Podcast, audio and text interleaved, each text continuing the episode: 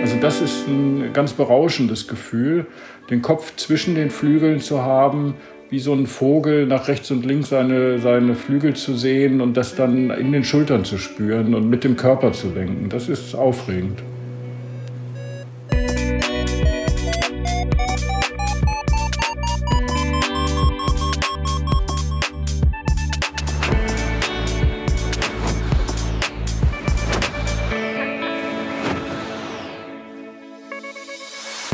Potsglitz, der Lugleits Podcast. Geschichten aus dem Kosmos des Gleitschirmfliegens. Heute mit Markus Raffel und Lucian Haas am Mikrofon. Potsglitz erzählt Geschichten aus dem Kosmos des Gleitschirmfliegens. Und in dieser Folge geht es thematisch ganz an den Anfang. Man könnte fast sagen, den Urknall dieses Kosmos. Der Deutsche Otto Lilienthal war der erste Mensch, der erfolgreich und regelmäßig Gleitflüge mit einem von ihm entworfenen Flugapparat unternahm. Zuvor hatte er ganz systematisch die Zusammenhänge untersucht, wie gewölbte Flächen Auftrieb liefern. So gesehen kann man Otto Lilienthal auch als Urvater der Drachen- und Gleitschirmfliegerei sehen. Nun kann ich leider keinen Podcast mit Otto machen. Lilienthal ist schon 1896 mit tödlichen Folgen abgestürzt, aber es gibt einen Menschen, der heute wie wohl kein anderer gewissermaßen in Lilienthals Namen sprechen kann. Markus Raffel. Er erforscht am Deutschen Zentrum für Luft- und Raumfahrt in Göttingen normalerweise die Aerodynamik von Hubschraubern. Daneben hat er in den vergangenen zweieinhalb Jahren aber noch ein ganz anderes Projekt verfolgt. Er untersuchte originalgetreue Nachbauten von Lilienthals Flugapparaten im Windkanal – und dann setzte er alles daran, mit dem einst als Normalsegelapparat sogar patentierten Gerät und der fortentwickelten Version, einem Doppeldecker, selbst in die Luft zu kommen. Im Podcast erzählt Markus Raffel, wie es überhaupt dazu kam, dass er in Lilienthals Fußstapfen trat. Er berichtet davon, welches einzigartige Fluggefühl Lilienthals Segler den Piloten vermitteln, welche Besonderheiten der Steuerung sie besitzen aber auch, wo die aerodynamischen Grenzen davon liegen, die Lilienthal letzten Endes zum Verhängnis wurden. In Raffels Erzählung wird deutlich, was für eine beeindruckende Persönlichkeit Lilienthal war und welche entscheidende Rolle er für die Geschichte der Luftfahrt gespielt hat. Wer weiß, vielleicht würde es ohne seine visionären Vorarbeiten heute keine Drachen und Gleitschirme geben. Bevor es jetzt gleich losgeht, noch ein kurzer Hinweis in eigener Sache. Wenn dir der Podcast Podsglitz gefällt und du in Zukunft noch mehr Geschichten aus dem Kosmos des Gleitschirmfliegens hören willst, so kannst du meine Arbeit auch unterstützen. Wie das ganz einfach geht, steht auf der Homepage von meinem Blog Lugleits und zwar dort unter dem Punkt Fördern. Markus, was bitteschön ist ein Normalsegelapparat? Ein Normalsegelapparat ist das erste Serienflugzeug der Welt patentiert in Deutschland und den USA von Otto Lilienthal im Jahre 1893. Und wie kommt man auf die Idee, so ein Normalsegelapparat nachzubauen? Die Idee ist nicht von mir. Die, das machen natürlich Museen. Äh, in Deutschland mehr als vielleicht anderswo ist ja Otto Lilienthal eine wichtige historische Figur.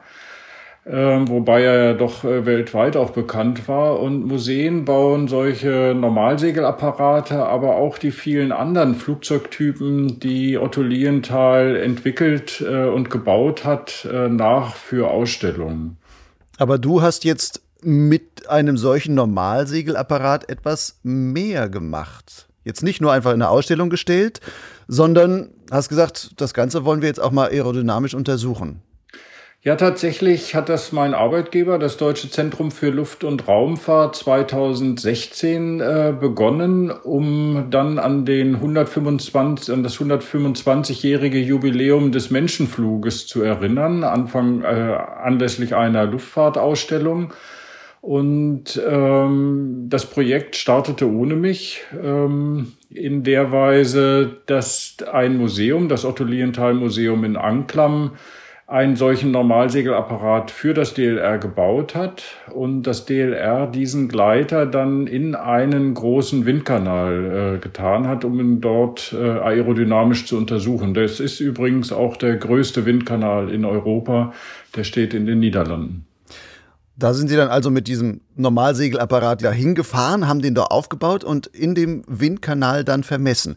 Da warst du aber selber noch gar nicht beteiligt, oder dann doch? Nein, da war ich noch nicht beteiligt. Das waren Kollegen von meinem Institut äh, in Göttingen.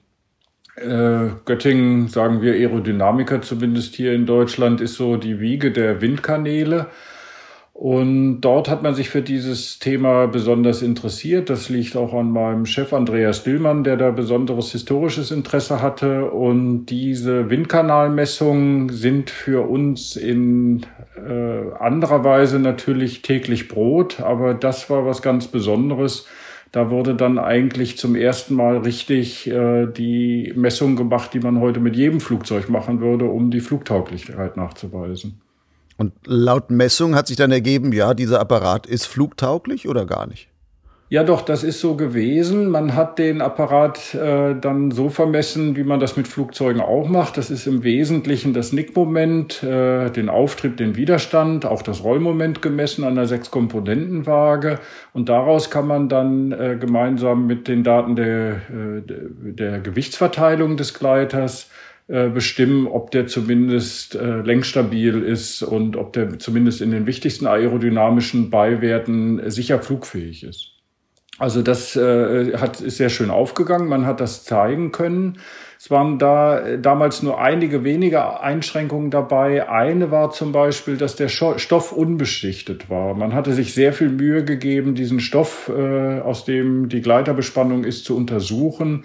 Man hat extra ein Stück aus Moskau kommen lassen, von, aus dem Museum von einem Original Lienthal-Gleiter und hat den analysiert und diesen äh, Stoff auf historischen Webstühlen nachfertigen äh, lassen, aber er war noch unbeschichtet. Man hat dann später noch herausgefunden, dass Lilienthal äh, den mit Collodion äh, beschichtet hat. Collodium, was ist das? Das ist sowas, was man heute noch als Sprühpflaster vielleicht findet. Ähm, das ist so Schießbaumwolle. Im Prinzip ist das ein Material, wenn man das äh, auf die Hand aufträgt zum Beispiel, dann ist das wie so eine zweite Haut. Das kann also so eine kleine Wunde verschließen, ohne dass man da ein Pflaster draufkleben muss. Das ist sehr gut dazu geeignet, so einen Stoff zu beschichten, weil das halt luftdicht wird, aber gleich gleichzeitig noch flexibel bleibt. Also wenn man den Gleiter zusammenfaltet, zum Beispiel, dann äh, nicht abblättert. Das wurde dann später beim DLR auch noch gemacht, dass dieser Stoff äh, beschichtet wurde. Genau, das war dann die erste Windkanalmessung, bei der ich mitgemacht habe. Wir haben das dann Anfang 2018 nochmal nachgemessen und da haben wir den Stoff ähm, beschichtet wir haben den nämlich nachher in einer Zeitungsmeldung nochmal gefunden von dem Gleiter, der in die USA gegangen ist und da erstmalig geflogen ist, dass eben diese Gleiter beschichtet waren. Und äh, ein Doktorand von mir, der Felix Wienke, der untersucht jetzt also den Einfluss dieser Beschichtung. Und das wird man als Gleitschirmflieger ja wissen. Die Luftdurchlässigkeit der Bespannung ist extrem wichtig für die Aerodynamik solcher Fluggeräte. Nun hast du gesagt, am Anfang 2016 gab es dieses Messprojekt, da warst du noch nicht dran beteiligt. Wie kam es dann bei dir, dass du dazu kamst und dann auch dieser Wunsch aufkam, ich möchte mal so ein Ding auch gerne fliegen? Ja, das war dann gleich Anfang 2017, äh, nachdem dieser Gleiter nun im Windkanal seinen Test bestanden hat, lag ja nichts näher, als dass jemand sagt, nun wollen wir den auch fliegen. Er hat ja gezeigt, er hält im Wesentlichen die Lasten aus. Er hat äh, den Nickmomentenverlauf, den man sich erhofft. Und wenn ein Pilot drin sitzt, der halbwegs fit ist und sich in diesem Gleiter halten kann und die Beine nach vorn nehmen kann, dann müsste er stabil fliegen. Es ist ganz klar, dass man diesen Gefallen eigentlich Otto Lienthal noch tun wollte und jetzt nach über 125 Jahren dann den Gleiter auch zum ersten Mal wieder fliegen wollte. Der Gleiter war ja in Verruf gekommen, weil Otto Lienthal ähm, 1896 im August in diesem Gleiter abgestürzt ist und äh, dann auch am Folgetag zu Tode gekommen ist.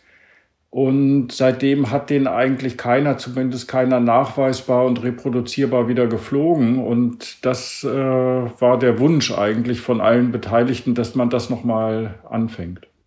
Aber wenn man weiß, mit diesem Ding ist einer abgestürzt, wie geht man denn daran? Also du hast gesagt, ich will das jetzt dann fliegen, aber wie tastet man sich an so ein Gerät dann wieder ran? Ja, das ist eigentlich ganz einfach. Wenn man in verantwortlicher Position ist, dann sagt man, das ist verboten. weil man kann ja jetzt nicht einen Mitarbeiter fliegen lassen in was, was schon mal, in dem schon mal jemand gestorben ist, bei dem man so unsicher ist, dass es fliegt. Und wenn man da als Ingenieur vorsteht, sagt man, ich mache das jetzt.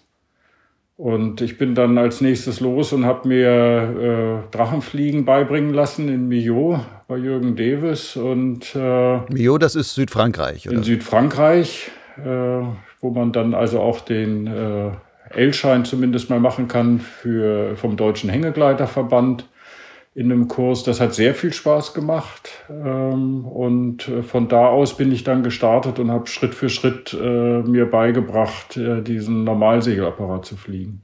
Das heißt, du hast einen Drachen-L-Schein gemacht, hast da deine kleineren Hüpfer dann im IO schon gemacht, bist mit diesem L-Schein nach Deutschland zurück und hast gesagt, so, jetzt teste ich mal, wie so dieser Lilienthal-Gleiter fliegt. Was hast du dann gemacht? Hast du dir das Ding genommen, bist den nächsten Hügel hochgelaufen und hast gesagt, so, jetzt laufe ich hier mal runter und guck mal, wie es geht? Ja, das habe ich natürlich gemacht, weil äh, Lilienthal hat ja nicht nur äh, sehr viele Zeichnungen, Daten, aerodynamische Daten, ein ganzes Buch voll, äh, voll hinterlassen der Nachwelt, sondern eben auch sehr viele Berichte, wie äh, seine Flugversuche gelaufen sind. Und er war ja der Vertreter oder Begründer der Schule, der gesagt hat, das macht man Schritt für Schritt. Also sagen wir mal, vom Lauf zum Sprung und vom Sprung zum Flug, äh, wohingegen andere ja damals versucht haben, auch mit viel Geld Geräte zu bauen, die dann gleich einer äh, aufs erste Mal fliegen sollte. Also ich habe den Gleiter genommen und hatte dabei auch Unterstützung von DLR-Kollegen und äh, meinem Doktoranden. Und dann sind wir halt an Hänge gegangen, die wir für geeignet hielten. Und ich bin da runtergelaufen, habe das aber nie geschafft, den Gleiter in die Luft zu bekommen so dass ich mir dann erstmal was anderes suchen musste. Man muss allerdings auch dazu sagen, es ist in Deutschland sehr schwer für so ein Projekt einen Hang zu finden, weil die üblichen Hängegleiter äh, Übungshänge natürlich da versicherungstechnisch im Nachteil sind. Da will man dann sehen, dass der Gleiter zertifiziert ist, dass der Pilot zertifiziert ist. Man will das alles versichert haben. Und das äh, erlaubt einem eigentlich keiner. Das heißt, du bist irgendwo mal auch, hast mal angerufen, hast gesagt, du, ich habe hier einen Lilienthal-Gleiter, da würde ich gerne mal mit abheben. Und dann hieß es, nee, nee, mach das mal mal schön woanders. In den meisten Fällen hat mir man, mir man darauf nicht geantwortet. Und wenn, dann war es halt nicht positiv. Also habe ich äh, Grundstücksbesitzer mal gefragt, ob ich da mal runterlaufen dürfte und die haben dann gelegentlich mal, naja, meinetwegen oder wenn ich nichts davon weiß, ist es in Ordnung gesagt. Ja. bei diesen ersten Hangstartversuchen, die du gemacht hast, wo du sagst, da hast du gar nicht abheben können, ähm, waren einfach diese Hänge zu flach oder warst du zu langsam? Oder? Ja, es ist tatsächlich sehr viel schwieriger, den geeigneten Hang zu finden. Daran sind auch zu Lientals Zeiten schon Leute gescheitert. Der hat ja insgesamt neun mindestens von diesen Normalsegelapparaten verkauft, nach Moskau, nach Dublin, nach London, nach Paris, äh, nach New York an den William Randolph Hearst. Das ist der Gleiter, der jetzt in dem National Air and Space Museum ist und äh, der da immerhin 1896 schon geflogen ist, also doch schon lange vor den Wright Brothers. Und äh, diese Hänge, die müssen halt erst sehr steil sein. Die Gleitzahl ist in der Größenordnung bei 1, 1 zu 4 rum. Das heißt, der Hang muss steil sein und er muss nachher auch so schnell enden, dass man halt zuverlässig landen kann. Wenn der so ganz flach ausläuft, dann muss man halt bergab landen und weiß auch nicht genau an welcher Stelle, so dass das ungeeignet ist. Heute, wenn man so eine Wiese hat, die man ja auch sehr schnell runterlaufen äh, können muss, die dann frei von Steinen und Huckeln ist etc., steht meistens unten irgendwo an der Schwelle ein Zaun oder ein Weg oder ein Bach. Man hat diese Schafwiesen auch nicht mehr, die man zum Beispiel in Millau noch gefunden hat, die einem so kurzgefressenes Gras mit der richtigen Neigung und der richtigen Bodenbeschaffenheit geben. Das heißt, du hattest also ein Problem einen Hang zu finden. Dann hast du das Problem aber anders gelöst, beziehungsweise bist irgendwie anders in die Luft gekommen. Und zwar wie? Ja, das habe ich dem Internet zu verdanken, glaube ich. Da hat mir äh, mein Drachenfluglehrer in Millau, der Johannes, noch einen Tipp gegeben. Ähm, da haben ja Leute sich so einen Anhänger gebaut, eine Plattform, auf der man dann äh, festgestellt, äh, geschnallt wird und sich dann in dem, hinter einem Auto mal hochsteppen lassen kann und äh, da dann erstmal festgebunden üben kann. Das habe ich als erstes gemacht.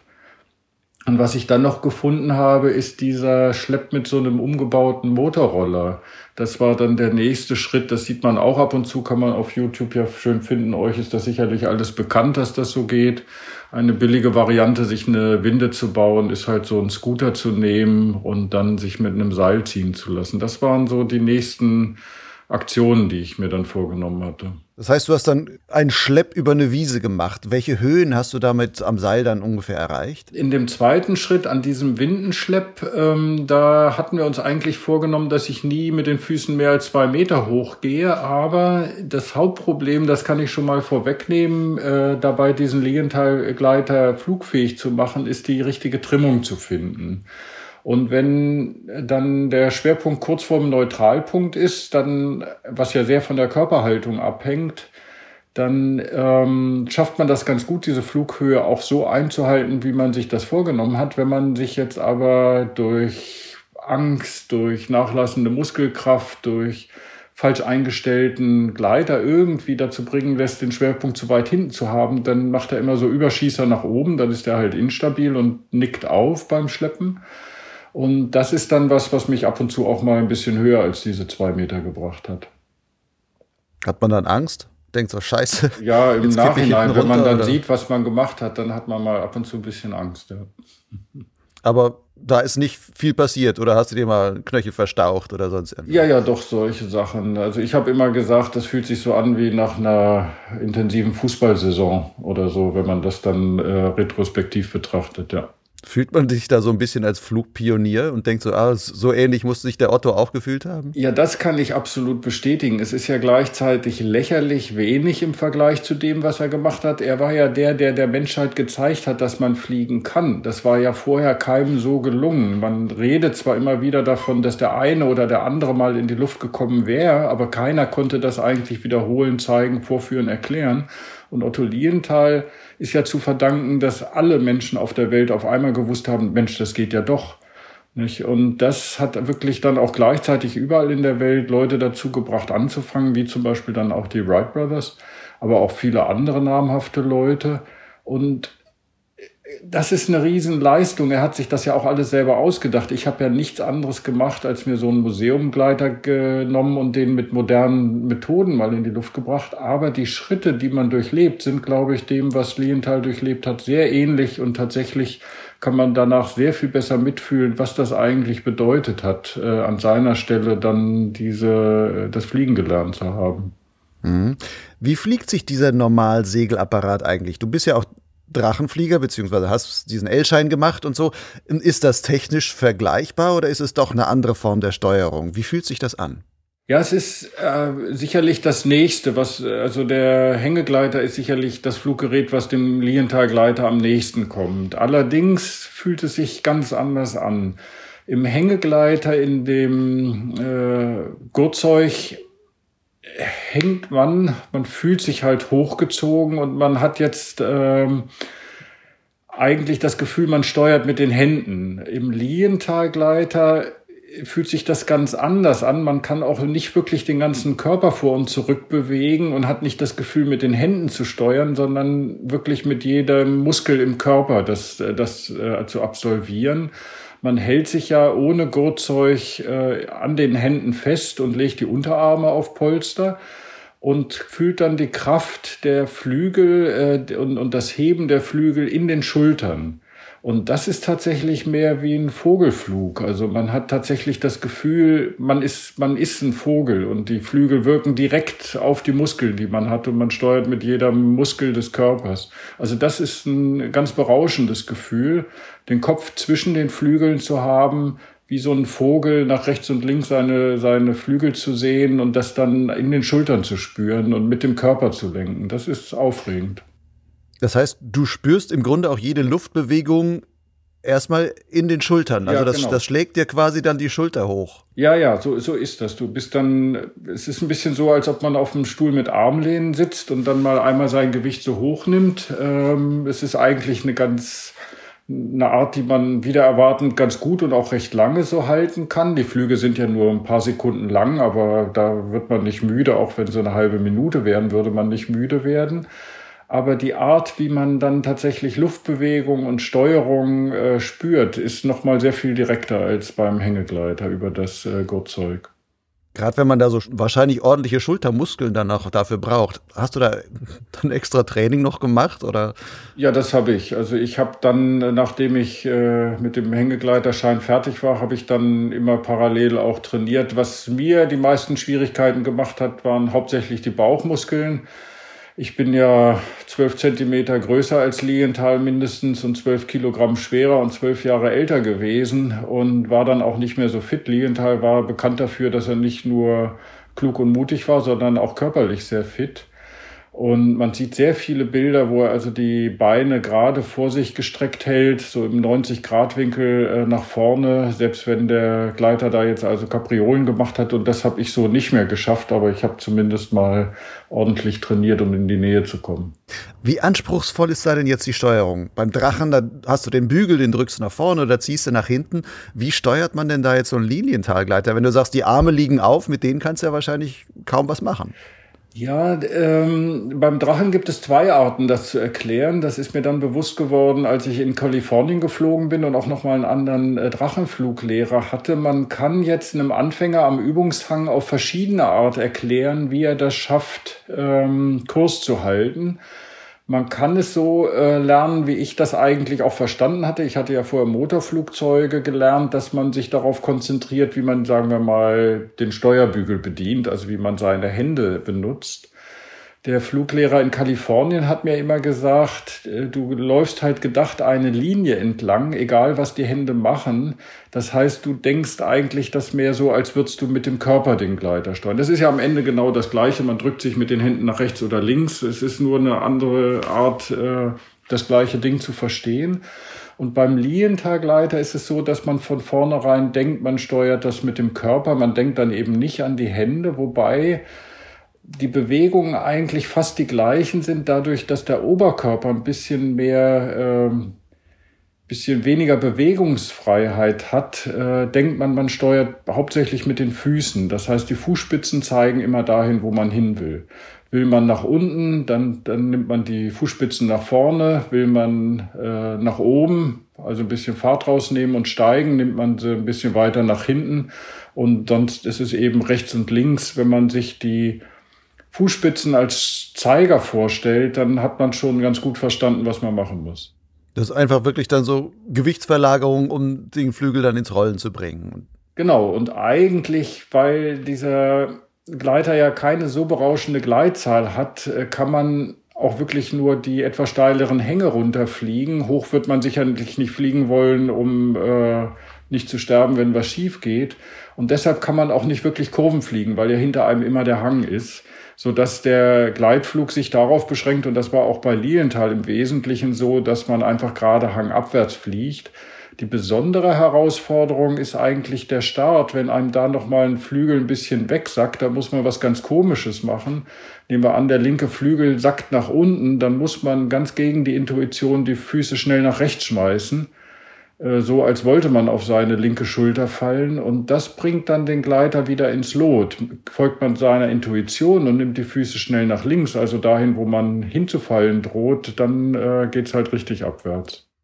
Das heißt, die Steuerung ist doch relativ anspruchsvoll. Also jetzt jemand, der noch nicht, wie du, zumindest ein bisschen Drachenerfahrung hat oder sowas, könnte damit ziemlich schnell auf die Nase fliegen. Ja, das würde ich sagen. Ich glaube, das ist der Grund, warum die letzten 120, 130 Jahre mit dem Ding keiner mehr geflogen ist. Der Anfang ist schwer. Und da ist auch dieser Zwischenschritt auf dem, auf der Plattform, auf dem Pkw-Anhänger wichtig gewesen. Das kann man da nämlich üben, äh, ohne dass man irgendein Risiko eingeht, hinzufallen. Und das ist anfangs wirklich äh, gegen jede Intuition. Und an der Winde, wenn man das dann macht, dann auch nochmal eine Überwindung, das Vertrauen zu haben, Während man läuft, würde man ja noch, wenn der linke Flügel hängt, vielleicht mit den Füßen ein bisschen unter die linke Seite gehen, um den hochzudrücken. Aber sobald man abgehoben hat, muss man halt genau das äh, Gegenteilige machen. Der Flügel sinkt links und man schiebt die Beine dann nach rechts, um den rechten Flügel zu belasten. Eigentlich sehr logisch, aber anfangs immer gegen die Intuition. Und das muss man sich dann beibringen. Und wenn man das kann, ist der Rest nicht mehr so schwer. Nun bist du ja auch mittlerweile wirklich mit dem Ding geflogen, nicht nur am Seil geschleppt oder hinten auf dem Anhänger hinten drauf gefesselt quasi. Allerdings bist du für diese Flüge dann in die USA gegangen. Warum? Ja, das hatte diverse Gründe. Ich hatte einen dreimonatigen Forschungsaufenthalt an dem Californian Institute of Technology. Das war Anfang 2018. Und insofern hatte ich eigentlich eine zwangsläufige Pause in diesen Lilienthal-Aktivitäten. Gleichzeitig ist es aber so, dass es ja in Deutschland rechtlich schwierig ist, ob ich den Gleiter überhaupt hätte fliegen können, weil äh, da gibt es so eine Ausnahmeregelung, wenn es kein Hängegleiter ist, kein Segelflugzeug ist, etc. pp.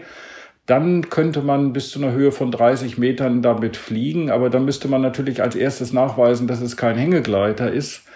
Und das ist alles schwer. In den USA ist es andersrum. Wenn es unmotorisiert ist und unter 154 Pfund schwer, dann und nicht zertifiziert ist das Fluggerät, nicht zertifiziert ist, dann darf das jeder überall fliegen. Das ist natürlich eine hübsche äh, Formulierung. Im Wesentlichen meint die nicht so viel anderes, aber es ist sehr viel leichter eigentlich jetzt eine legale Grundlage zu haben für Flüge mit solchen, sagen wir mal, experimentellen Geräten. Und da die Lufthansa so nett war, das als äh, Fluggepäck mitzunehmen, diesen Gleiter, den ich dann vorher vorsichtig auseinander und zusammengelegt habe, ähm, ja, habe ich die Chance ergriffen und bin dann mit dem Gleiter nach Kalifornien geflogen. Mhm. Du sagst vorsichtig auseinandergenommen und so weiter. Das ist ja nun einmal ein Segelstoff und dann sind das ähm, zum Teil Weidenruten, zum Teil irgendwelche Kiefernlatten hast du da, glaube ich, genommen und sowas. Wie klein kriegt man so ein Ding zusammengepackt? Das waren zweimal drei Meter mit einer Höhe von vielleicht 80 Zentimetern. Das war immer noch zu groß. Als ich dann da mit äh, dem Gleiter auf dem Gepäckwagen in Frankfurt stand, dann fing es schon an, dass die äh, ihr Versprechen eigentlich nicht mehr halten konnten, weil sich das gar nicht durchleuchten lässt. Man muss ja auch Handgepäck und Fluggepäck vorher durch so einen Röntgenapparat schieben und dann hatten wir erstmal anderthalb Stunden Verhandlungen und am Ende war dann jemand so nett, und hat den Gleiter zu Cargo rübergeschoben, den dadurch leuchtet und dann wieder zurück in den Passagierbereich, so dass er dann auf die A380 konnte. Der Gleiter ist von Otto Lienthal so gemacht worden, dass man den wie ein Hängegleiter aufbauen kann. Faszinierend wirklich zu sehen, dass dieser Gleiter in 10, 15 Minuten mit Lattenstecken alles wie beim Hängegleiter aufzubauen ist und flugbereit ist und dann auf so kompakte Maße kommt.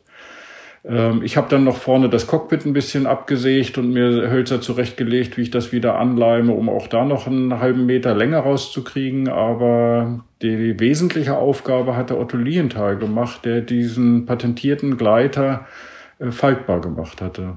Er hat das ja im Zug und auf Pferdekutschen dann zu seinem Einsatzort transportieren müssen zum Teil. Also der wusste, worum es geht. Nun bist du damit in die USA rübergeflogen. Wo in den USA bist du dann damit wirklich letzten Endes geflogen?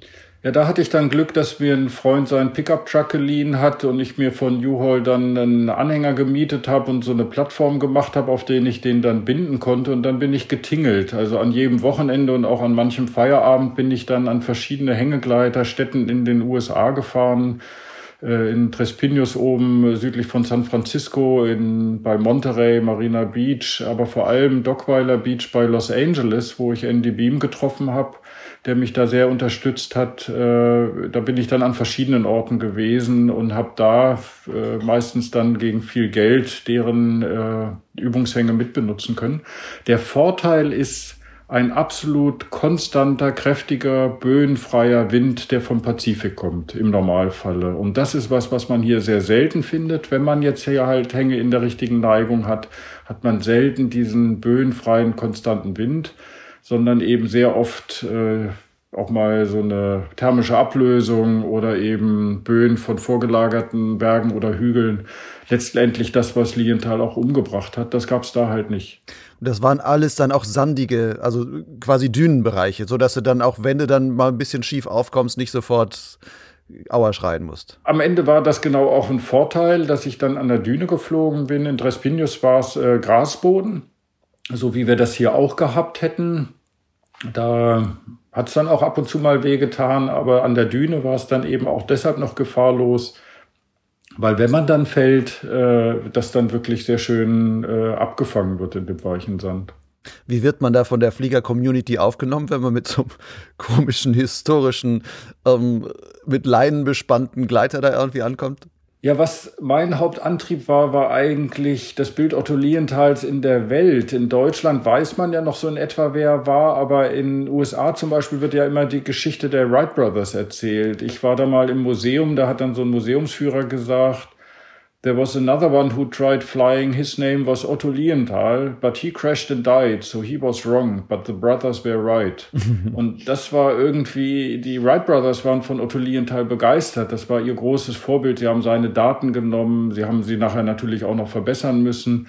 Aber auch die ganze Art, an die Sache heranzugehen, war eigentlich von Otto Lienthal. Die haben also dann auch Loblieder auf ihn gesungen. Und das ist so ein bisschen jetzt in dieser nationalistischen Welle zu kurz gekommen. Aber unter den Drachen- und Gleitschirmflieger wusste in den USA eigentlich fast jeder, wer Otto Lienthal ist, weil der da doch sogar mehr als in Deutschland als Vater der Hängegleiter gilt. Also Rogallo natürlich auch aber eben auch in fast allen Büchern taucht dann einmal Lienthal auf. Und einige sind dann angekommen mit ihrem Gleiter neben mir gelandet und haben sofort aus der Luft schon gesagt, sie haben sofort gewusst, das sind Lienthal-Flügel. Wie weit bist du denn da eigentlich geflogen, beziehungsweise was hattest du da für Höhenunterschiede an der Küste? Ja, ich muss ehrlich sagen, Fliegen ist ein großes Wort. Es waren so die Anfangsflüge von dem, was Lilienthal gemacht hat. Also ich bin mit dem Eindecker äh, sowas wie 70 Meter weit und so aus einer Höhe von maximal 25 Meter gestartet.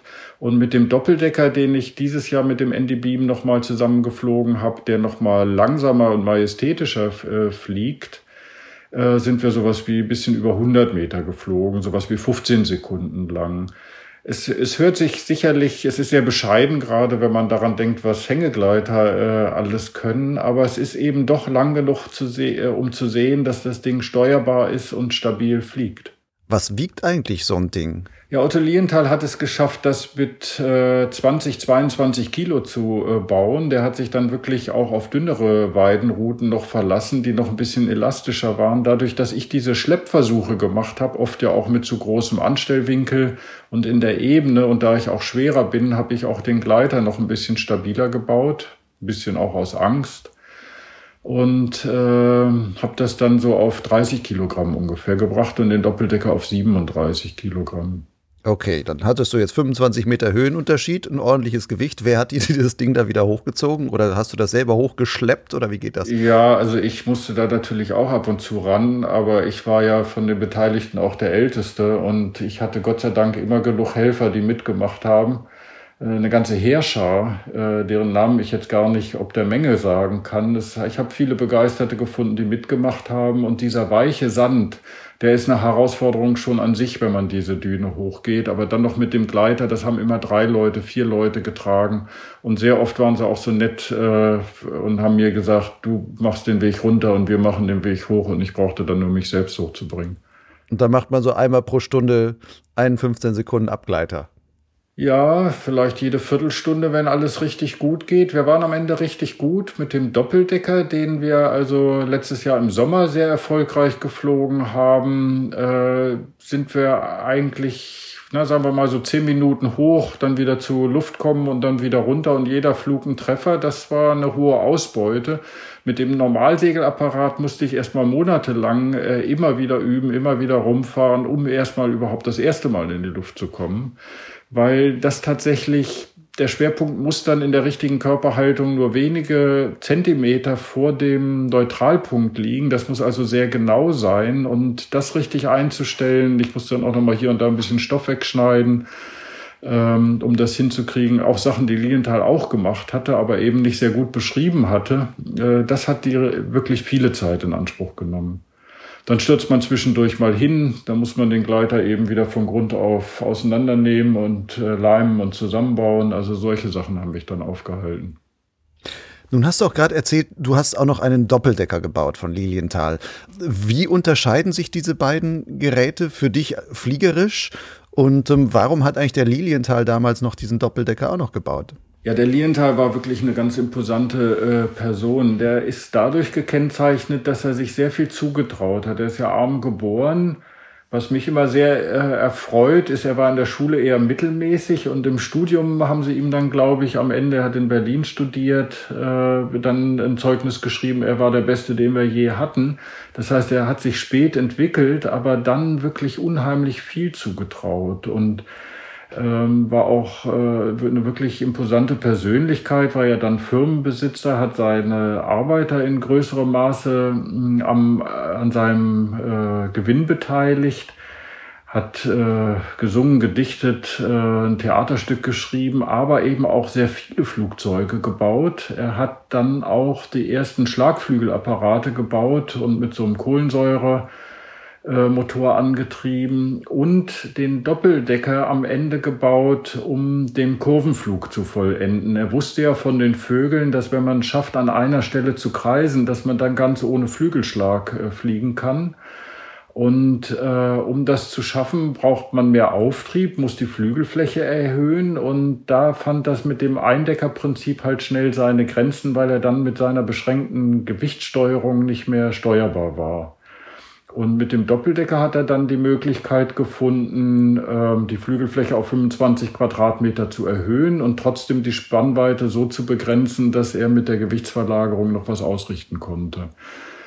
Das, den Doppeldecker äh, von mir habe ich für 14.000 Euro vom Otto Lienthal Museum in Anklam äh, bauen lassen und habe den dann nur noch beschichtet und verstärkt. Äh, das war was, das ist also auch nach allen Regeln der Kunst, nach äh, Fotos authentisch reproduziert von diesem Museum. Du hast gerade gesagt, habe ich bauen lassen. Das ist also von dir jetzt eine, wirklich eine Privatinitiative und da hast du richtig ordentlich Geld reingesteckt. Das kann man so sagen. Das fing ja damit an, dass man sich im DLR von offizieller Seite davon distanzieren musste, weil das natürlich weder im Arbeitsbereich, äh, in meinem Arbeitsbereich liegt, noch eben wirklich ähm, äh, versicherungstechnisch, sagen wir mal, oder berufsgenossenschaftlich in Ordnung gewesen wäre, so dass ich mir schon den Normalsegelapparat selber bauen musste. Das DLR hatte den ja aus dem Museum. Ich habe den dann für mich nochmal mit Kollegen nachgebaut. Und äh, den Doppeldecker äh, habe ich dann vom Museum nachbauen lassen. Das heißt, ja, es ist in Summe alle Fahrten, alles Anhängerleihen, alle Gleiter, die Materialien für die Gleiter habe ich selbst gekauft. Ist da sehr viel persönliche Zeit und Schweiß und äh, Tränen und Geld reingeflossen, ja. Was ist für dich so faszinierend an dieser Geschichte, dass du sagst, boah, da, da stecke ich ja ein, wenn du sagst 14.000 der Gleiter und mit allen Flügen und sonst was, hast du ja weit über 20.000 Euro da wahrscheinlich ähm, versenkt in dieser Geschichte. Ähm, was ist für dich so das Faszinierende daran, dass, dass dich das so antreibt zu sagen, egal, ich mach das? Naja, ich äh, muss zugeben, das ist ein bisschen snobistisch vielleicht und äh, ich konnte oder wir konnten es uns leisten. Meine Frau äh, musste damit ja auch einverstanden sein. Ähm, ja, das ist, es packt ein. Wenn man einmal in der Luft gewesen ist mit diesem Gleiter, dann will man das sofort immer wieder und ein bisschen angestachelt tatsächlich aber auch von äh, davon, dieses Lienthal-Thema einmal hochzubringen und ihm seinen Platz in der Geschichte äh, so ein bisschen sichtbarer zu gestalten. Das, das hat mich unheimlich angetrieben. Ich bin ja beruflich sehr viel in den USA und dass man ihn so außerhalb Deutschland so ein bisschen an die Seite gedrängt hat, ob seines Absturzes. Meiner Ansicht nach wird die Geschichte immer falsch erzählt. Jeder weiß, er ist abgestürzt. Viele erzählen noch die Geschichte, er hätte dann äh, sterbend gesagt, Opfer müssen gebracht werden. Aber dadurch, dass er abgestürzt ist, wird halt oft davon ausgegangen, dass seine Fluss Flugzeugkonstruktionen nicht gelungen waren. Das ist nicht der Fall. Das waren fantastische Konstruktionen. Und äh, man erzählt die Geschichte dann immer so ein bisschen von hinten rum. Die Tatsache, dass er dann irgendwann im Alter von 48 gestorben ist, ist, ist ja nicht so wichtig, als dass er der erste Mensch war, der wiederholbar, reproduzierbar, erklärbar äh, fliegen konnte und das ungefähr 2000 Mal gemacht hat. Wie genau ist eigentlich dieser Nachbau, den ihr da gemacht oder die Nachbauten? Ja, einmal diesen Normalsegelapparat und dann den Doppeldecker. Entspricht das wirklich eins zu eins, bis auf vielleicht, dass du sagst, größenmäßig, ich habe das ein bisschen angepasst, um jetzt an deine Körpergröße das anzupassen. Aber ansonsten ist das ziemlich genau an dem, was Lilienthal damals gebaut hat? Ja, das würde ich sagen. Also das hat halt das äh, Otto Lilienthal Museum in Anklam sichergestellt. Es hat sich auch, glaube ich, noch nie einer so viel Mühe gegeben, den Stoff vorher richtig zu analysieren und den sogar auf historischen Webstühlen nachweben zu lassen, wie es das Otto Lilienthal Museum und das DLR schon beim ersten Gleiter gemacht haben. Und das haben wir dann natürlich auch weiter so gehalten. Es sind, wie gesagt, Materialproben aus, äh, aus dem, von dem Original Lilienthal-Gleiter in Moskau analysiert worden. Und ich war jetzt gerade im Dezember auch im National Air and Space Museum und wir haben eine 3D-Vermessung von dem äh, Lilienthalschen Normalsegelapparat durchgeführt und diese Daten mit unserem Gleiter verglichen, um eben sicherzustellen, dass die Geometrie auch stimmt. Und bis auf ganz wenige Ausnahmen sind das, glaube ich, die mit die besten Reproduktionen, die von solchen Gleitern existieren. Die Ausnahmen, die wir uns erlaubt haben, liegen im Wesentlichen in den Drähten. Das waren halt äh, zwei bis drei Millimeter Stahldrähte, die Lilienthal da genommen hat. Und wir haben diese äh, zwei Millimeter Stahlseile genommen, die man dann mit diesen äh, äh Nicopress-Klemmen äh, dann da irgendwie luftfahrtauglich äh, verbinden kann. Das war so ein Zugeständnis an moderne Sicherheit-Überlegungen. Äh, mhm.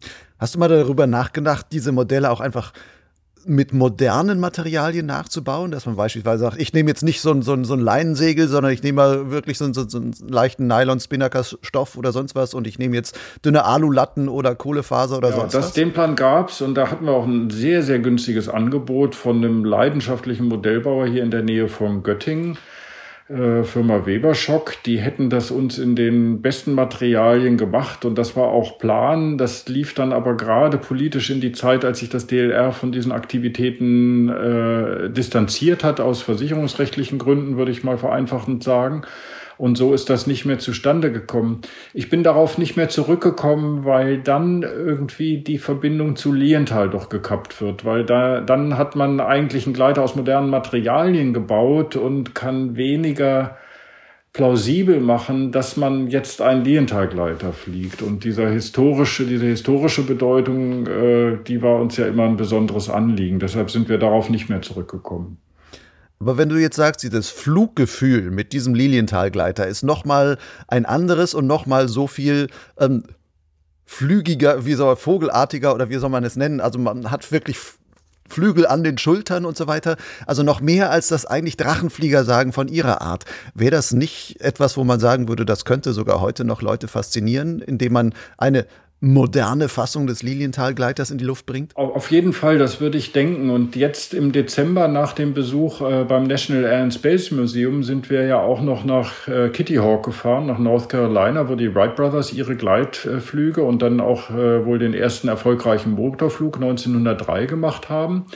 Das Jubiläum zu diesem ersten Motorflug, das wird da groß begangen am 17. Dezember und wir waren da am 14., 15. und 16. Dezember, um einen dieser Wright-Glider, äh, also auch so ein äh, Gleiter, Segelflugzeug fast schon gemeinsam mit dem Lilienthalschen Doppeldecker zu fliegen. Wir hatten da Glück, äh, dass der Besitzer und Gründer dieser Kitty Hawk Kites äh, Drachenflieger Schule äh, äh, das mitgemacht hat und die bieten an, in so einem historischen Wright Glider halt zu fliegen und überlegen jetzt, ob sie das auch anbieten mit dem Lilienthalschen Doppeldecker. Mein Doppeldecker ist dann also erstmal da geblieben, so dass man dort jetzt äh, sowohl mit einem historisch relevant nachgebauten Doppeldecker von Lilienthal als auch von den Wright äh, Brothers fliegen könnte.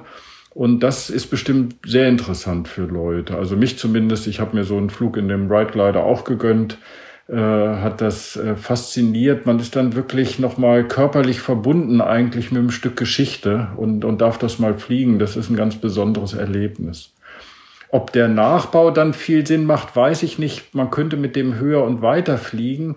Man muss dann aber zugeben, dass Lilienthal diesen Apparat konstruiert hat, um in Bodennähe zu fliegen. Und sein Absturz war ja auch dadurch begründet, dass er dann eine Böe gekriegt hat in 15 Meter Höhe und wenn man das Gleichgewicht in dem verliert, man ist ja nicht festgebunden, man hält sich nur an seinen Händen fest, dann ist man natürlich noch mal in stärkerem Maße gefährdet. Also ich würde so einschränken, dass dieser Gleiter sicher ist, wenn man ihn nicht zu hoch und in böenfreiem Wind fliegt. Genauso hat Lienthal das auch immer versucht. Aber auf seinem, in seinem Bemühen, den Kurvenflug zu vollenden, hat er sich dann halt doch an seinem letzten Tag mal sehr hoch rausgetraut und das sollte man halt tunlichst lassen. Könnte man denn so eine Konstruktion nicht auch in der Form ein bisschen anpassen, dass man sagt, okay, man ver verpasst ihm eine Art von Gurtzeug oder zumindest ein, ein Sitzbrett oder einfach nur etwas, wo man sagt, der Körper wird mitgetragen, es muss nicht wirklich alles voll auf der Schulterlast ruhen? Ja, das wäre sicherlich möglich. Man geht dann natürlich ein bisschen vom Originalkonzept weg, aber wir haben auch über so ein Gurtzeug äh, viel diskutiert. Es würde die Sicherheit erhöhen. Es ist ein bisschen schwierig, es anzubringen, weil man will ja in dem Gurt auch hin und her sich bewegen können. Dazu muss der Aufhängepunkt ein bisschen höher liegen als der Schwerpunkt des Körpers. So ein Aufhängepunkt beim Doppeldecker zu finden, ginge vielleicht noch, beim Eindecker wird schwierig. Allerdings ist es auch so, dass äh, Lienthal hier was sehr Tolles eigentlich eingebaut hat. Er hat ein Höhenleitwerk gebaut, was nach oben wegklappt, wenn es mal in falscher Richtung belastet wird. Und das hat folgenden Grund. Wenn man äh, Hängegleiter am Übungshang äh, sieht, dann machen die vor allem bei der Landung den Fehler, dass sie ein bisschen zaghaft abfangen. Das führt dann dazu, dass die Strömung ungleichmäßig ablöst und die laufen dann immer ihre letzten Meter dann nochmal eine Rechts- oder eine Linkskurve. Das hast du bestimmt auch schon oft gesehen. Im Wesentlichen muss man es ja so machen, dass man den Gleiter bis wirklich an den Boden heranführt und dann seine Flairlandung, also dann sehr entschlossen macht, sagen wir mal. Das stabilisiert halt die Strömung über den Flügel und bringt so eine zweidimensionale Ablösung. Und um das mit dem Lientagleiter richtig machen zu können, setzt dabei eigentlich immer das Heck auf. Das heißt, hätte er das Heck wie bei einem Flugzeug starr gemacht, dann würde das abbrechen in dem Moment. Das ist eine dünne Bambusstange, die dann nur mit Strippen äh, mit dem Haupt, äh, mit den Flügeln verbunden ist. Und damit dieser Gleiter hm, dann äh, dieses Heck nie Kräfte nach oben übertragen muss, ist das, äh, das Höhenleitwerk so gemacht, dass es hochklappen würde, wenn es mal je Wind von unten kriegt.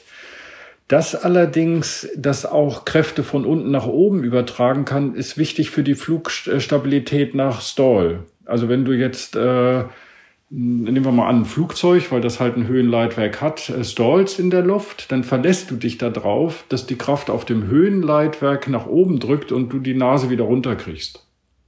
Das würde bei einem Linientagleiter nicht gehen. Würde der einmal stallen, dann stallt der und kommt aus der Fluglage nicht wieder raus. Äh, das ist mit Absicht gemacht. Das ist auch Teil des Patents, zumindest im amerikanischen Patent sehr schön beschrieben. Ist eine geniale Erfindung, um eine schöne Flairlandung hinzulegen, aber legt den Gleiter auch fest auf Flüge in Bodennähe. Da ist es ja gut, wenn du im letzten Moment mal zu früh abfängst, dass nicht die Nase wieder runtergedrückt wird. Das ist das, was ein Flugzeug, wenn es in Bodennähe ist, dort halt kaputt machen würde. Aber wenn du weit oben in der Luft bist, muss das klappen. Ja, wenn du da mal den Fehler machst und stallst oben in der Luft, dann muss das Gerät automatisch die Nase runternehmen und wieder beschleunigen. Das geht mit dem Lientagleiter nicht. Das heißt, wenn man da wirklich in größerer Höhe unterwegs ist und das Ding einmal, ja, zu doll anstellt, dann liegt man unten, weil sich das nicht mehr abfangen kann. Dann ist man tot, so wie Lienthal. Ne? Das, hat, das genau hat er gemacht. Sein äh, treuer Gehilfe Beilich hat das alles gesehen. Der hat ihn ja auch noch 40 Jahre überlegen, da gibt, überlebt. Da gibt sogar noch Filmaufnahmen von Interviews, wie er das beschreibt. Der ist dann an einem wettermäßig ungünstigen Augusttag äh, rausgegangen, wo es halt auch thermische Ablösungen gibt in Mittelgebirgen, wie man das hier auch so kennt und ist dann 15 Meter hoch geflogen, um seine Kurvenflüge zu üben. Äh, und dann hat sie ihn oben einmal aufgestellt. Und er hat es nicht geschafft, seine Beine so weit nach vorne zu werfen, dass er wieder Fahrt aufnimmt. Und dann ist er halt seitlich abgekippt und äh, hat sich das Genick gebrochen. Hm. Auch nicht schön. Lass uns noch mal historisch kurz was zurückgehen. Du hast ja gesagt, ähm, Dezember 2019 warst du da in dem Kitty Hawk Park und da seid ihr parallel geflogen, diese Ride-Geschichte, also dieser Ride-Gleiter mit dem, ähm, wie heißt der noch, Normalsegelapparat von Mit dem Doppeldecker. Oder Doppeldecker. Mit dem Doppeldecker. Okay, was war das für dich? Bist du da selber mitgeflogen eigentlich? Ja, da muss ich noch was ganz Interessantes erzählen. Ich habe ja viele Leute kennengelernt. Äh, ich bin immer noch äh, den Leuten in Millau, also Jürgen und Johannes, unglaublich dankbar für diese schöne Zeit und habe danach auch noch Drachenfluglehrer kennengelernt. Äh, teils waren das auch äh, negative Erfahrungen, aber einen wirklich wunderbaren Menschen habe ich da kennengelernt, den Andy Beam von Windsports in Los Angeles und der hat dann irgendwann gesagt, jetzt möchte ich auch mal fliegen, nachdem er mich da wirklich monatelang unterstützt hat. Und der ist halt äh, 30 Jahre mehr Erfahrung und 30 Kilogramm weniger Gewicht. Der ist so gut geflogen von Anfang an. Also der hat eine so unglaubliche äh, Gewandtheit im Steuern dieses Gerätes gleich gezeigt, dass ab da eigentlich nur noch er geflogen ist. Also ich habe den Doppeldecker noch in die Luft gekriegt, ich habe gemacht, was ich wollte, aber als ich gesehen habe, wie schnell und leicht er abhebt und wie gut er steuert, ist dann immer nur noch Andy Beam geflogen. Und der ist dann auch äh, bei Kitty Hawk äh, den Doppeldecker geflogen. Wir hatten da ein bisschen das Pech, dass wir den noch mit einer Leine schleppen mussten, weil wir bei der Windrichtung an den Tagen nicht die Hangneigung gefunden haben, um die frei zu fliegen. Aber in Kalifornien hat äh, der Andy Beam halt diese wirklich sehr schönen äh, Flüge hingelegt, die wunderbar aussehen, wo man auch sehen kann, wie wunderbar die, sogar der Doppeldecker, der eigentlich ein bisschen schwerfälliger sich fliegt, noch auf die Kommandos reagiert, auf die Gewichtsverlagerung bei diesem Flug in Kitty Hawk ist dann also der amerikanische Drachenflieger dann da geflogen. Ähm, da gibt es ja auch einen Film dazu, auch auf YouTube, ähm, werde ich dann auch ähm, in den Show, Notes hierzu noch verlinken. Und ähm, von der Beobachtung, du standst ja, glaube ich, da sieht man auch im Film, du stehst dann irgendwie daneben, guckst dir das Ganze an. Was hast du dabei gedacht, wenn du siehst, boah, hier ist jetzt wirklich Luftfahrt, Historie, fliegt da parallel? Ähm, was geht da in einem vor? Ja, das war, das war die Krönung von allem eigentlich. Ich hatte ja wirklich, äh, sagen wir mal, mich richtig reingehängt und das war schon sowas wie ein Ritterschlag, dass der halt auf den Dünen, wo auch die Wright Brothers dann geübt haben, äh, geflogen ist, dass die amerikanischen Kollegen das so intensiv unterstützt haben, die reden jetzt sogar davon, dass sie noch eine Flugvorführung in Oshkosh machen wollen im Sommer, wo dann äh, die größte Luftfahrt, äh, die Luftshow der Welt äh, stattfindet. Das, das war wunderbar. Und ich war sehr zufrieden damit, das an Andy Beam abzugeben, obwohl es mich natürlich auch immer in den Fingern gekribbelt hat, weil das ja auch das Credo Lilientals war. Noch an seinem letzten Wochenende vor seinem Absturz hat er einem Amerikaner, äh, einem Robert äh, Wood, der später auch noch bekannter Physiker geworden ist, den Doppeldecker übergeben und hat gesagt, hier versucht doch auch zu fliegen. Anders als die Wright Brothers hat er versucht, sein Wissen nicht zu beschützen, sondern in die Welt hinauszutragen und andere dazu zu bringen, selbst zu fliegen. Und von daher habe ich mich auch da wieder ein bisschen in Lientals Fußstapfen gesehen, als ich gesagt habe, jetzt äh, fliegt halt Andy Beam und nicht mehr ich. Ne? Ich übergebe die, den Staffelstab. Wenn man die beiden so nebeneinander fliegen sieht, also Lilientals Gleiter und, und den, den Wright Glider, ähm, welcher war besser? Ja, man, es ist ein bisschen schwer zu sagen, aber ich würde sagen, es ist ganz eindeutig, auch nach Meinung der Anwesenden, dass beide äh, ihre Vorteile haben. Der Lilienthal-Gleiter sicherlich darin, er steuert sich intuitiver, er ist leichter zu steuern und er flog ja auch nur an dem Seil, wo man ihn ein bisschen vorwärts gezogen hat, weil halt die Hangneigung sonst nicht gereicht hat. Der Wright-Flyer musste gesichert werden. Der hatte also noch Schnüre, äh, Schnüre an beiden Flügeln. Man kann also sehen, ähm, dass sich auch äh, bei wenig Wind und in Bodennähe der Lilienthal-Gleiter sicherer fliegen lässt. Man sieht natürlich aber auch gleich, welche äh, schöne Form und welche Spannweite die Wright Brothers geschafft haben, ihrem Gleiter zu geben, ähm, so dass der natürlich leistungsfähiger ist. Das heißt, wir reden über äh, Gleitwinkel von 1 zu 6 anstatt äh, 1 zu 3,8 oder irgend sowas. Also da sieht man ganz deutlich die Weiterentwicklung die Spannweite in ihrem positiven, also das, das Streckungsverhältnis der Flügel, das war ja Lienthal und erst auch den Wright Brothers nicht bewusst, äh, was für einen wichtigen Einfluss das auf die Leistungsfähigkeit hat. Und das haben die Gebrüder Wright dann halt mit Windkanalversuchen entdeckt, dass man doch sehr viel besser wird in der Gleitzahl, wenn man dann halt Spannweite noch äh, dazu kriegt und nicht so sehr Flügeltiefe. Aber das erfordert halt Steuerung, die sich dann von dieser Gewichtsverlagerung unterscheidet. Und das war ja ihr großer Trick mit dem Wing Warping, dass sie dann äh, eine Rollsteuerung äh, zugefügt haben.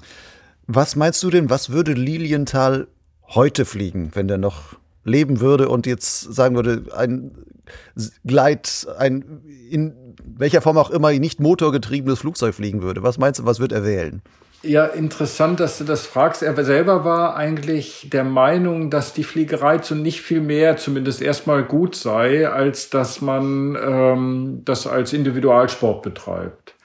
Das heißt, man könnte sich vorstellen, er würde jetzt also auch ein Sportgerät fliegen. Er hat allerdings gleichzeitig auch geschrieben, dass er hofft, dass wenn erstmal die Menschen generell fliegen könnten, das hat er ja schon auch gesehen, dass das weitergehen würde, dass sich dann die Welt äh, friedlicher gestalten ließe, weil das Bewachen von Grenzen ja nicht mehr viel Sinn macht und das Verteidigen, wenn man leichtens drüber wegfliegen kann. Das ist gleichzeitig falsch und richtig, finde ich. Wir wissen ja, wie viel das Flugzeug getan hat, um Kriege zu führen. Aber es hat die Welt ja auch tatsächlich zusammengebracht und die Kulturen zusammengebracht in gewisser Weise.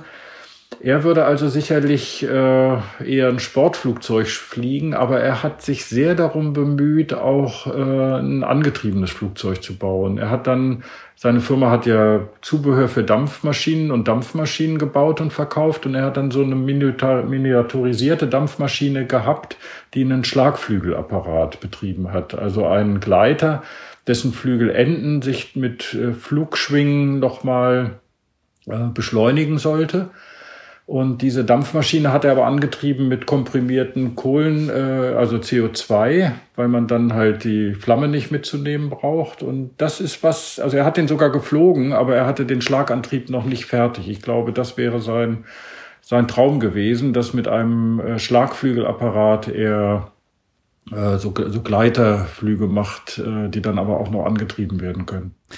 Nun bist du ja Aerodynamiker, beschäftigst dich aber in der Arbeit normalerweise mit ganz anderen Dingen. Es geht hauptsächlich um Hubschrauber-Aerodynamik und was da so an ähm, den Rotoren alles passiert und sowas. Hast du aus dieser ganzen Entwicklung oder dieser Geschichte mit dem Lilienthal-Gleiter, den du danach gebaut hast, gibt es da irgendwie etwas, was du an Erkenntnissen in deine heutige Arbeit mit reinnimmst, wo du sagst, wow, da habe ich aus der Historie etwas für meine modernen Geschichten wirklich noch gelernt?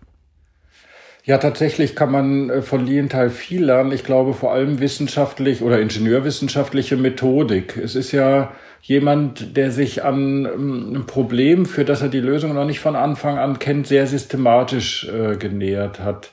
Das Imponierendste ist eigentlich, wie er äh, schon Jahre bevor er selbst angefangen hat zu fliegen, mit wissenschaftlichen Methoden nachgewiesen hat, dass die gewölbten Flügelflächen zu wählen sind. Leute bis dahin haben eigentlich gedacht, um den Widerstand zu minimieren, sollten Flügel möglichst eben sein. Und er hat dann ein Gerät nachgebaut, was auch der Engländer äh, äh Lord Cayley schon benutzt hatte, was so einen rotierenden Arm hat, mit einer Waage ausgestattet, wo man halt an einem Flügelprofil gleichzeitig Auftrieb und Widerstand messen kann und hat das dann systematisch alles untersucht und dann die optimale Flügelform entwickelt. Ich glaube, so ein Vorgehen kann man von Liegenthal lernen. Also, dass es, äh, dass man auch den Mut haben muss, sich einem unbekannten äh, Thema analytisch so zu nähern, dass man dann belastbare Daten kriegt. Ich glaube, das ist eigentlich äh, das Beste, was man davon mitnehmen kann, dieses wissenschaftlich, ingenieurwissenschaftlich saubere Vorgehen, wie man in einer unklaren Situation zu belastbaren Daten kommt. Wirst du mit dieser Lilienthal-Forschung in irgendeiner Weise noch weitermachen oder ist das Projekt für dich jetzt als solches abgeschlossen? Ja, ich denke noch ein ganz bisschen darüber nach, ob es nicht eine englischsprachige Biografie geben sollte. Ich würde hoffen, dass ich da Leute finde, wie zum Beispiel den Bernd Lukas, der äh, ehemaligen Direktor des Otto Lienthals Museums in Anklam, der mir hilft, das vielleicht als nächstes Projekt noch zu bewerkstelligen. Da gibt es sehr gute Bücher auf Deutsch, aber eigentlich äh, für den englischsprachigen Raum noch nichts Gleichwertiges. Und wirst du im nächsten Sommer wieder in die USA reisen, wenn vielleicht dieser Lilienthal-Gleiter in Oshkosh seinen großen Auftritt bekommt? Auf jeden Fall, ja. Ich habe den Gleiter jetzt da drüben gelassen. Ich denke, er wird zumindest ausgestellt werden. Vielleicht wird er auch im Windenschlepp dann nochmal äh, Flüge absolvieren, dann nicht von mir, sondern in Verantwortung von diesen Drachenfliegervereinen. Äh, und ich werde wahrscheinlich noch einen Vortrag halten. Auf jeden Fall werde ich mir das alles angucken. Naja, dann wünsche ich dir da auf jeden Fall viel Spaß und ähm, mit vollem Stolz, wo du dann da stehen kannst, was du damit alles angeschoben hast. Ich danke dir für diese Erzählung rund um Lilienthal und den Lilienthal-Gleiter und deine Erfahrung damit. Ich denke, ähm, es ist immer ganz gut, sich so ein bisschen auch über die historischen Wurzeln unserer Fliegerei, die auch gewissermaßen auch die Wurzeln der Gleitschirmfliegerei sind, sich damit ein bisschen bewusst zu machen. Danke für die Erzählung. Ja, vielen Dank, Lucian. Sehr gerne. Das war Markus Raffel im Gespräch mit Lucian Haas. Wenn du noch mehr über Otto Lilienthal und die Flugversuche mit den Nachbauten seiner Flugapparate erfahren willst, dann schau in die Show Notes zu dieser Folge auf dem Blog Lugleits. Dort habe ich einige Links zusammengestellt, unter anderem zu Videos, in denen man den Normalsegelapparat und Lilienthals Doppeldecker auch mal im Flug bewundern kann. Wie anfangs schon erwähnt, kannst du meine Arbeit an Potsglitz und dem Blog Lugleits auch unterstützen als Förderer. Wie viel du als Förderbeitrag geben willst, bleibt ganz dir überlassen. Wer sich da unsicher ist, dem empfehle ich als unverbindlichen Richtwert einen Euro pro Podcast-Folge und zwei Euro pro Lesemonat auf Lugleits. Zahlungen sind ganz einfach per PayPal oder Banküberweisung möglich. Die zugehörigen Daten findest du auf der Website von Lugleits und zwar dort auf der Seite Fördern. Wenn du keine neue Folge von Potsglitz mehr verpassen willst, dann kannst du den Podcast auch direkt in vielen bekannten Audiodiensten, unter anderem Spotify, iTunes, Google Podcast und Soundcloud liken und abonnieren. Zudem findest du dort im Archiv schon viele weitere Folgen. Die meisten davon sind so zeitlos, dass man sie jederzeit nochmals nachhören kann. Stöbern lohnt sich. Ich sag mal so oder so, bis bald. Ciao.